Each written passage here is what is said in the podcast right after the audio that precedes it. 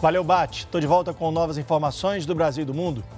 Maior miliciano do Rio de Janeiro já está no presídio de segurança máxima de Bangu 1. O governo federal vai anunciar medidas para garantir o déficit zero nas contas públicas. Veja agora no Jornal da Record.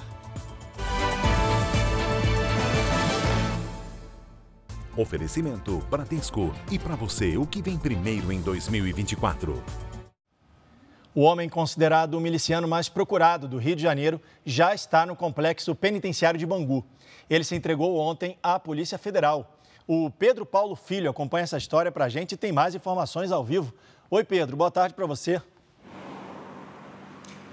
Pois é, Leandro, uma boa tarde para você, boa tarde a todos. Um comboio foi mobilizado para levar o Luiz Antônio da Silva Braga, o Zinho, para o complexo de presídios que fica na zona oeste aqui da cidade. Foragido havia cinco anos, Zinho negociou a própria rendição e se entregou na sede da Polícia Federal. Agora ele vai ficar no presídio de segurança máxima de Bangu 1, numa cela de 6 metros quadrados, numa área destinada exclusivamente a milicianos. Zinho tem pelo menos 12 mandados de prisão expedidos pela Justiça e foi acusado de comandar a série de ataques que parou a zona oeste aqui do Rio em outubro. Na ocasião, foram mais de 30 ônibus incendiados. Leandro. Tá certo. Pedro Paulo Filho falando ao vivo do Rio de Janeiro.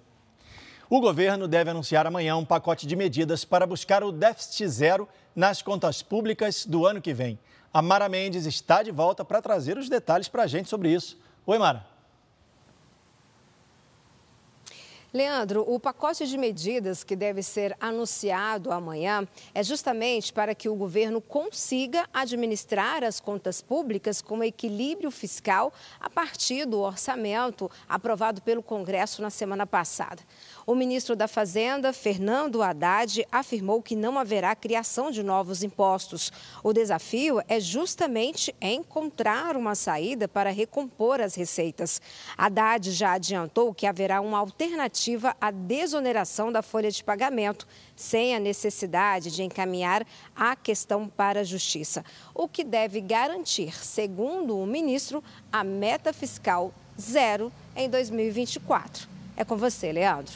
Obrigado, Mara. Bom dia para você aí, tá?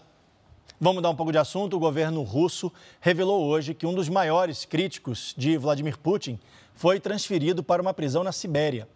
Durante duas semanas, não havia notícias sobre o paradeiro de Alexei Navalny.